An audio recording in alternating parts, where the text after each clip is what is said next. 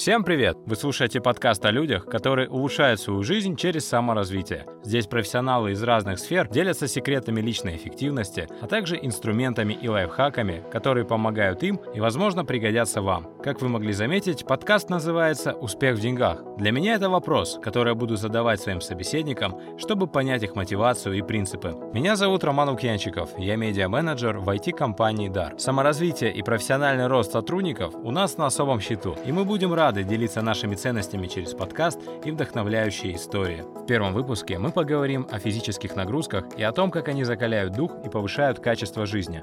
Моя гостья Карвагаш Нусурбекова знает ответы на эти вопросы, потому что несколько лет занимается альпинизмом и скайранингом. Днем она IT-разработчик в золоторудной компании, а по утрам и вечерам тренируется перед горными забегами и восхождениями. Спорт для Карвагаш не про медали и лайки, но пусть лучше она сама об этом расскажет.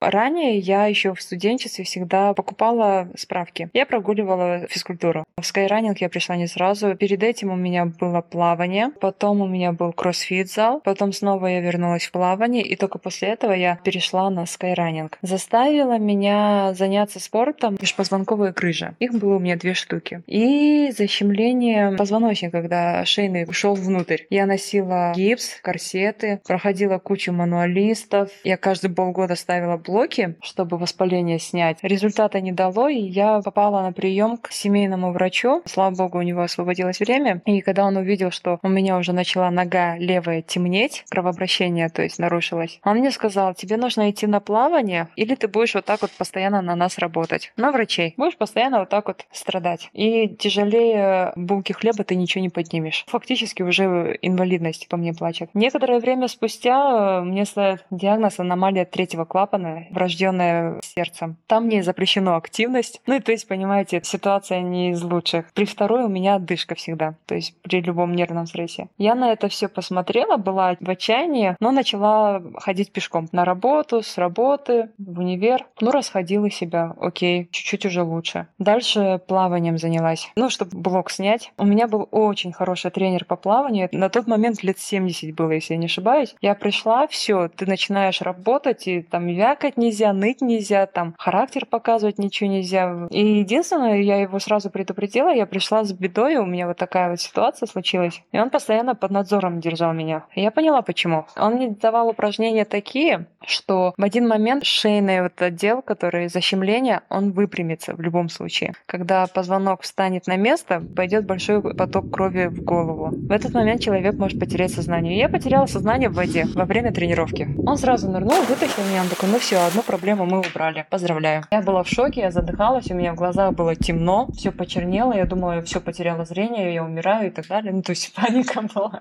Это было так смешно. Потом я перешла в тренажерку, чтобы укрепить мышцы спины. Тоже я тренеров предупреждала, вот такая вот такая проблема, мне нужен корсет сделать. Почему? Потому что если ты упражнениями вставляешь позвоночник на место, он благополучно теряет правильное место, потому что мышцы не держат. Все, мы укрепляем спину, струны натянуты, отлично. Идем дальше. У меня проблема с сердцем. Я не хочу с этой проблемой жить. Мне хочется нервничать, я хочу обижаться, я хочу характеры показывать и так далее. Все-таки я же женщина. Начинаю работать с мышцами сердца. В кроссфите там тоже со мной особо не нянчаются. Делаешь и бёрпи, и то, и все на уровне всех здоровых. Первое время было очень тяжело, отдышка, там чувствовала себя ущемленной, вся такая изнеженная, прям девочка-девочка, но на самом деле я понимала, что это просто моя патология, и с этим просто надо поработать. Выносливость, она у всех есть. Через полтора года я уже была на уровне других спортсменов, девчата, которые там неплохо показывали себя, я как бы с ними в паре работала и не отставала, и отдышка прошла. Потом весь коллектив собрался на марафон, ну и как бы, чтобы пропиарить нашу команду, решили все вместе выйти. Думаю, господи, куда ты лезешь? Какой марафон? Пробежав 10 километров, понравился вот этот драйв, эйфория. Эйфория классная, держит очень долго. В Инстаграме увидела трейл-ран, ночной забег. Там 16 километров было. Посмотрела, половина спусковая. Только, ну, классно. Где-то за полтора часа, что ли, мы закрыли. Так не спеша бегали. Супер. Ну, половина же спусковая, там можно топить. Получила дополнительный кайф, то, что это было на пересеченной местности. Ну, то есть это не асфальтный бег, мне он еще больше понравился. Особенно классно, когда там споткнешься об камень и поймешь то, что ближайшие два метра ты бежишь только на одной ноге. И это все со стороны кажется сумасшествие, но когда ты вливаешься вот в эту атмосферу, это, блин, это самый шикарный отдых, который можно представить. Тут смотрю дальше соревнования тоже в Инстаграме. Ну, только 8 километров. Тоже бег не по асфальту. Контрольное время 6 часов. Да ладно, я 8 километров за час закрою. Прихожу, оказывается, это был скайранинг. Старт был с Чембулака для профессионалов. Для любителей был с перевала Талгар. Это последняя остановка канатки. Я понятия не имела, там, какая между ними разница. Я же кроссфитом занимаюсь, ну и вроде бы крутая. Потом обратила внимание, что все почему-то спортсмены в достаточно грубых э, кроссовках, почему-то шапки взяли с собой, почему-то варежки взяли. На улице лето, это июль 2017 год, как сегодня помню. Блин, жара, лето, команд, какие варежки, вы о чем? Палки еще у всех. Я без палок, в фитнес-одежде. Стою на старте в своих тапочках фитнес. Проходит час. Я добежала только до первой станции канатки. Назад смотрю, чем была, как рукой подать. И тут я поняла, что я что-то не, не туда попала. Там флажки были, заблудилась не туда свернула, по колено в реку, потом увидела снег. Думала, я по снегу пройду, не тут-то был, я провалилась в снег чуть ниже колена. И я реально поняла, что я вообще не туда попала, потому что это надо было преодолевать. А еще я помню, что в субботу мы все работали, в воскресенье был единственный выходной. Я дошла до Талгара и подумала, что я буду у туристов просить палки, под номер телефона, покажу удостоверение, что я их верну и так далее, потому что там соревнования. Я понимаю, что я без палок уже не, не могу. Все с палками убежали вперед, а я замыкающая. Мысль о том, что я просрала себе единственный выходной, меня не покидала. Уже почти час дня я все еще тут в камнях ковыряюсь, грубо говоря, пытаюсь пролезть, буксую. Действительно, тапочки были без протекторов. А уже вот виден последний подъем. Я слышу, волонтеры говорят, осталось чуть-чуть, где-то полкилометра. Вот вот заберись туда, и будет финиш и медалька. Слава тебе, Господи. А вот этот подъем, это же ледник. Ледник Богдановича. Там без протекторов я как по горке, в общем, где-то 3 метра не хватает до финиша. Я уже видела волонтера с финишером. Я скатывалась как на санках вниз обратно на старт подъема этого. Это было как кунг-фу панда, который пытается преодолеть лестницу и постоянно скатывается. С третьей попыткой я уже начала себе пробивать лунку. То есть я под ножки себе делала лунки, чтобы, ну, хотя бы не скатиться. И когда волонтер это увидел, что я творю, он понимал, что это технически уже небезопасно, то есть обратно это будет уже еще больше скользко, потому что снег все-таки подтаивает, а уже после обеда мне говорят развернись. Для меня это было худшей фразой моей жизни, потому что я полдня шла к этому финишу, он где-то в трех метрах от меня, и меня не пропускают. Я очень пыталась пробить этот блок от волонтеров, у меня не получилось. Я легла на вот этот снег, можно сказать, как капризный ребенок. У меня слезы были, ну, действительно, представьте, столько преодолеть, и тут тебе говорят разворачиваться, это, это страшно. Особенно, когда у тебя, типа, не шагу назад, а только вперед. развернулась, увидела человека, с кем я доехала на соревнования, у меня глаза опухшие, я в слезах. Он меня спрашивает, что случилось. Я говорю, да вот на леднике не смогла в этих тапочках подняться. Он такой, блин, надо было проверить, оказывается, твою это обувь. И он говорит, ничего страшного, потом поедем, возьмем тебе нормальную обувь, выберем, ты купишь и будешь тренироваться. Пройдя вот этот весь ужас, я понимала, что никуда я не поеду и ничем я не буду заниматься. Потому что этот тихий ужас, этот ад, я больше не вернусь. Я испортила единственный свой выходной, и причем еще так бездарно. Но так как человек был очень добрый, и очень хорошо так вежливо разговаривал, я ему не могла отказать. Ну и, естественно, ради приличия сказала, да, да, конечно, поедем, сделаем. И все, думала, на этом забудется, ну как у нас бывает. А нет, среда, звонит этот добрый человек и говорит, ну все, жду тебя на Лимпопо, будем смотреть. Я еще не знала, кто он такой, насколько это очень сильная личность. Приезжаю, а там, оказывается, выбирать-то и не надо. Там есть только, допустим, одна модель, которая тебе подходит, и без разницы тебе какая цвет и так далее. В общем, купила кроссовки эти скайрановские. До сих пор помню спидку Ростройка. Купили обвязку, понятия не имела зачем, то есть это для скалолазания. Там каску купили, карабины, это вышло, блин, чуть ли не в пол моей зарплаты. Я тут понимаю, конечно, я теперь приду на тренировку, куда я денусь. В воскресенье приходим на тренировку, узнаю, что приходится ради этого вставать чуть ли не в 5 утра, полпятого собираться, приезжать на стартовую зону, начинается тренировка.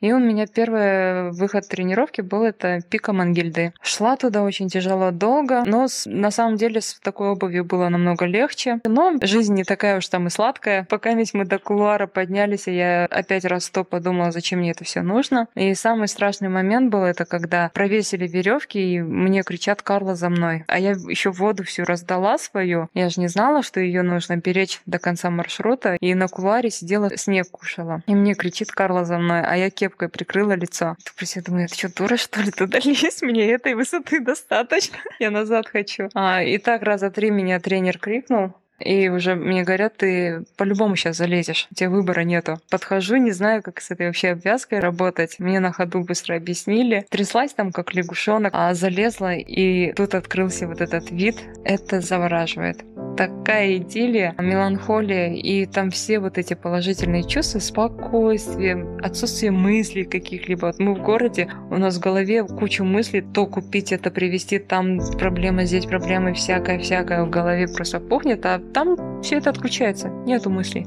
Даже захочешь о чем-то подумать, ты ни о чем не думаешь. И это было нечто. А мы там были на вершине около трех минут. Мы целый день шли на эту вершину, чтобы три минуты там побыть, сделать пару селфи назад. Да что это за отдых такой? То есть в моем понимании все равно было посидеть, пообщаться. Нет, тренировка до вершины, три минуты назад, все.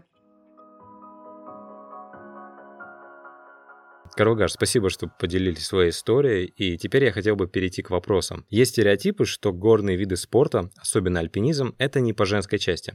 Вот на ваш взгляд, что происходит с женственностью на большой высоте? Со временем я начала привыкать к этому, и мне хотелось увидеть больше и больше красивых мест. Почему скайранинг? А мы всегда до обеда возвращались домой. А если турист выйдет э, на те же самые маршруты, ему потребуется очень много времени на это.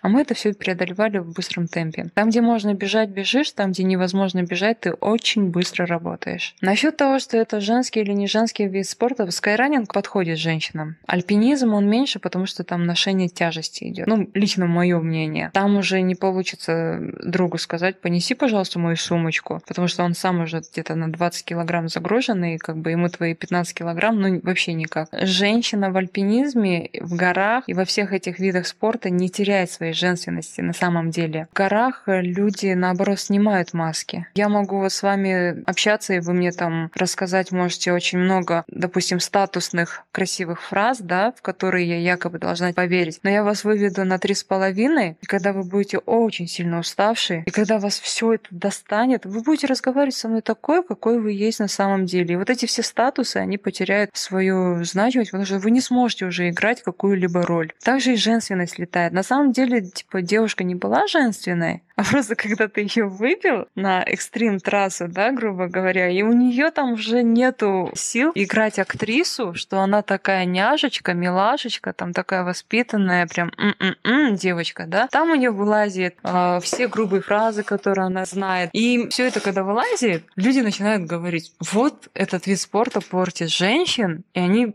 перестают быть женственными. Нет, дорогие мои, на самом деле просто там маски слетают. У меня в основном все знакомые друзья горные. И есть девчата, которые вот в городе, они вам ответят так, будто бы в ней нету женственности. Но когда вы с ней на одной тропе, она вам заменит мать родную по своей заботе. И она при своей тяжести, она еще вашу сумку заберет. И причем она не будет э, говорить таким, знаете, грубым баритоном, типа, «Эй, давай, пошли». Нет, она просто чуть-чуть у тебя заберет вещички и скажет, ты сможешь. Все хорошо, мы все же вместе идем. То есть она достаточно женственно и миниатюрно это произнесет. Насколько я знаю, вы бываете в горах не только в хорошую погоду, и вы могли бы рассказать, что мотивирует вас бегать даже в снегопад? У нас есть правило, в частности, многих, с кем я тренировалась, тренировка состоится в любую погоду. То есть тренировка, она не только в солнечную ясную погоду, потому что стоя на медео может светить солнце, высшая погода поменяется в любой момент, и мы работаем, потому что мы должны уметь преодолевать дистанции в любую погоду, там и скользкие камни, и ветер и так далее. Это не поиск экстрима, это далеко не какое-то сумасшествие. Ты оцениваешь, какова вероятность, что все будет нормально. Есть контрольное время, когда мы должны быть на вершине. Если ты не успеваешь, и без разницы, даже если рукой подать до вершины, ты разворачиваешься, все. Фишка в том, что надо распределить силы так, чтобы у тебя еще на спуск силы были. Потому что 75% смертей в горах приходится на спуске. Человек выходит все силы выкладывая на подъем, не остается сил на спуск, делает техническую ошибку и все. А кто был этот человек, который привел вас в Skyrunning? Это мой наставник, тренер. Но он больше вкладывал и в спорт, также и в личностный рост. Это заслуженный мастер спорта по альпинизму и вертикальным забегам Хайбулин Ренат Рашидович. Я ему очень благодарна за то, что он столько вложил в меня. На самом деле это все благодаря нему.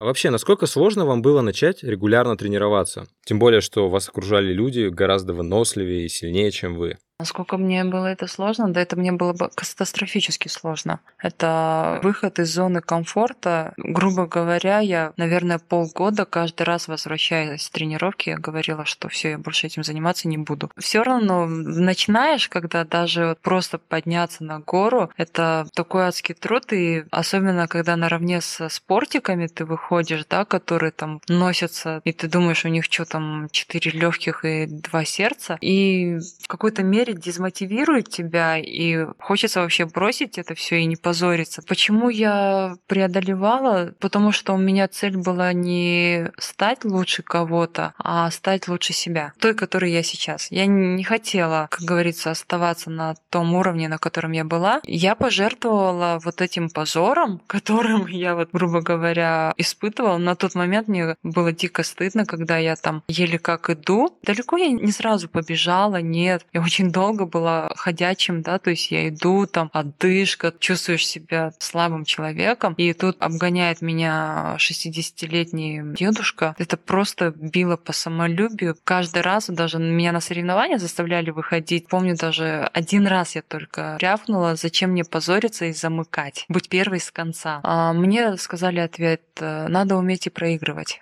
когда тебе надоест проигрывать, ты начнешь выигрывать. Потом дальше занималась, э, перестала уже, ну как-то уже привычно, ну позоришься, ну да, ну хорошо, ну каждый день буду позорить. Ну ничего страшного, прожила же как-то. Тем самым у меня комплекс разрушился. То есть то, что раньше меня зажимало, вот эта закомплексованность, постоянно задевали же самолюбие. Прошло время, что эта мозоль натерлась до такой степени, что она просто уже перестала мне создавать боль, внутренний дискомфорт, и я перестала комплексоваться. Да, я медленная, ну и чё? Зато я повидала очень много красивых вершин, бывала в многих местах. Со временем я-то продолжала тренировки в городе, а тренировки в беге, они очень важны для горных, потому что это придает скорость движения в горах, то есть сильные ноги и так далее. Время прошло и начала быстрее, там я смотрю и своих товарищей уже не сильно отстаю, и потом уже наравне начала быть. То есть это надо просто пережить. Расскажите, из чего состоит ваш обычный день? Сколько времени вы примерно тратите на тренировки, работу, отдых, саморазвитие? Я встаю в 6 утра, легкая пробежка, ровно полчаса, не больше. Возвращаюсь домой, обливание холодной водой. Уже в 8 я заканчиваю свой завтрак. С 9 до 10.30 я работаю, потом 15 минут у меня дыхательное упражнение. В 12.30 у меня обед. А он у меня занимает около 10 минут, не более, потому что я сыроедка, и мне ничего подогревать не надо, мне ничего делать не нужно. Я быстро перекусила, и у меня 50 минут сна. Чувствую себя бодро. До 6.30, до 6 я работаю. Одеваюсь, иду на вечернюю пробежку, которая занимает полтора часа. Бегаю в основном вдоль реки. Возвращаюсь, обливание или холодный душ принимаю. Потом с 9 где-то у меня начинается уже самостоятельная моя работа. Тоже я за компьютерами, там, занимаюсь своими делами, изучение, обучение. Я в основном самоучка. На это я выделяю полтора часа, но без перерыва уже. На книге у меня или 30 минут, это если я устану, а так стараюсь выдерживать час. После прочтения книг йога перед сном, то есть она специально на позвоночник, потому что целый день сидишь и все равно не всегда поддерживаешь ровное положение спины. Все, и потом я уже ложусь спать. В годовом выражении у меня в разные периоды разные витаминные комплексы я принимаю еще. Каждые выходные у меня обязательно выход в горы и купание в реках или в озерах. Но это все должно быть максимально высоко, потому что внизу это уже грязная вода, а я стараюсь повыше подниматься и купаться в ледяной воде и круглый год. Зимой в озерах не искупаешься, там они уже коркой льда покрываются, но реки открыты. А как давно и зачем вы обливаетесь холодной водой? С детства. Я была аллергиком, тяжелая форма аллергии, и чтобы закалить иммунитет, мама, у меня прекрасная мама, замечательная, она читала литературу, журналы и так далее. Раньше такого интернета не было. Она нашла вот, вот такую зожную статью о том, как надо правильно начинать обливаться и как это внедрять. И она попробовала сначала на себе, потом также поэтапно привила мне. И, в принципе, за что я благодарна. У меня закаленный организм. Для многих, в том числе меня, ранние подъемы – это боль. Как вы мотивируете себя вставать с утра пораньше на пробежке? Когда нужно, тебя ничто не остановит не встать рано утром. А когда тебе не нужно, то так же, как и я в универе, благополучно будете покупать справки или находить отмазки, там, я плохо спал, меня девушка бросила, я не хочу ничего и так далее, и так далее. Там будет куча отмазок. А когда нужно будет, там даже без будильника вставать будете. Когда начнет голова болеть, когда начнете на аптеку работать, я вот кроме витаминов стараюсь сейчас ничего себе не покупать. У меня ежедневные тренировки. Да я выбрал свой образ жизни. Что бы вы посоветовали новичкам и тем, кто хочет заняться бегом, но пока не решается? Начинающему бегуну, во-первых, советую ознакомиться с графиком, как научиться бегать 30 минут без перерыва. Там есть понедельный график, он не ушатывает организм, очень благоприятно вводит человека в бег. Проблема в том, что начинающий бегун, он без остановок не может бегать, и они начинают э, насиловать свой организм. Вот это насилие обычно и заставляет человека потом бросить бег и сказать, я его не люблю. А если ты попеременно бежишь и прям по графику переходишь на ходьбу и снова бежишь, переходишь на ходьбу, в какой-то момент тебе покажется, ой, я слишком много хожу, а нет, иди дальше по графику, как бы терпение прояви, и через а, недельки три ты уже преодолеешь получасовой часовой бег без остановок. И это будет безболезненно, и это будет э, в удовольствие. Также внимательно изучить технику постановки стопы. Есть несколько видов, когда с носка бегают, но это спринтеры. Есть с передней части подошвы. С пятки не рекомендую рекомендую. Ну, хотя многие говорят, что надо с пятки. Я лично никогда не бегаю с пятки, дабы это вредит позвоночнику. А по позвоночнику я, кажется, диссертацию скоро могу написать, пока я его вылечила. Также часто, если лишний вес, с этим надо быть осторожным, потому что нагрузка пойдет на колени, потому что это точка, а, куда приходит весь вес. И голеностоп. Сразу говорю, нужно тейпироваться, нужно пропивать хондротин глюкозамин. Это восстанавливает суставы. То есть, если у тебя лишний вес, ты можешь э, суставы свои повредить. И где-то через три месяца регулярного бега ты начнешь чувствовать, что у тебя ужасно сильно болят колени. Вот чтобы этого не было, нужно пропивать сразу. А витамины по восстановлению после бега, то есть это БЦА. Для чего они нужны? Мышцы должны восстановиться, если они не выкачивают из организма нужное количество каких-то элементов, они будут э, на износ вымывать это из организма, и организм, так как не успевает восстановиться, на утро перед работой вы будете выжатый лимон, и у вас состояние будет немного похоже, что вы обесточенные. Чтобы этого не было, чтобы энергия и ток из организма не вышел, надо дать ему БЦА. Он сам восстановит. Это добавки спортсмены используют, чтобы мышцы восстанавливались. Когда вы их перегружаете, это в горах. Если бегаешь, там прям тренируешься, ну или не пытаешься бегать, и все равно ты выходишь из зоны комфорта, мышцы начинают болеть, и чтобы лишний заряд батарейки не ушел ушел от организма на восстановление мышц, нужно принять БЦА, и, в принципе, восстановление будет гораздо быстрее. Но если прям хочется, чтобы был образ жизни, то лучше с профессионалами советоваться, работать, и они подскажут. Есть такие сообщества, как по асфальтному бегу, есть такие сообщества и по горному бегу. Их достаточное количество. По горному бегу тренировки ведет Чингис Байкашев, Алмаз Рахимбаев, Трейлран, Педро Визуэта Кастро. В городе тоже очень много таких групп людей, которые собираются. У них есть свой тренер, инструктор, и они регулярно тренируются. Из-за карантина привычный уклад жизни у многих изменился, в том числе и тренировки. Расскажите, как вы заменяете привычные нагрузки в домашних условиях? У меня появилась силовая йога, и у меня больше упор на обливание, в основном через силовую йогу. Стойка на руках. Также я включила кардиоупражнения из кроссфита, бёрпи, такие комплексы, как табата, планка и так далее. Я на вот это перешла. Потом, когда более или менее разрешили уже выходить из домов, естественно, я снова вернулась в бег полностью.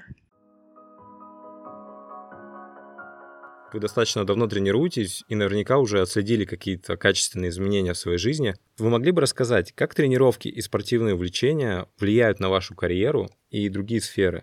Там прямая корреляция, сразу скажу, что человек, поднимаясь в гору, сталкивается с такой проблемой абсолютно все. Когда лень, первое. Второе, не развернуться бы назад, зачем идти дальше? Прошелся и хватит. А если присмотреться по жизни же, мы тоже так же делаем. Хочешь что-то начать? Ой, лень. Или начал что-то делать. Тяжело стало. Ой, это не мое. Я не хочу этим, да, то есть и так далее. Но если помните начальные свои этапы, когда ты загорался этим, да, то есть что ты это хотел делать, если это действительно тебе нужно, то когда ты входишь в горы и закаляешь в себе достигать все-таки начал, закончить до конца, ты понимаешь то, что после слова «я больше не могу» есть еще резервуар сил, и оказывается, ты можешь. И когда ты второй раз скажешь «нет, вот теперь я точно не могу», опять откуда-то резервуар появляется, и оказывается, ой, оказывается, я еще могу, да? И таким образом ты доходишь до вершины. И по жизни также. Каждый раз, когда я говорю себе, что я что-то не могу, я просто это вспоминаю, как я поднимаюсь, и я знаю, не, не свисти, Карла, ты еще можешь. Уже не раз такое делала.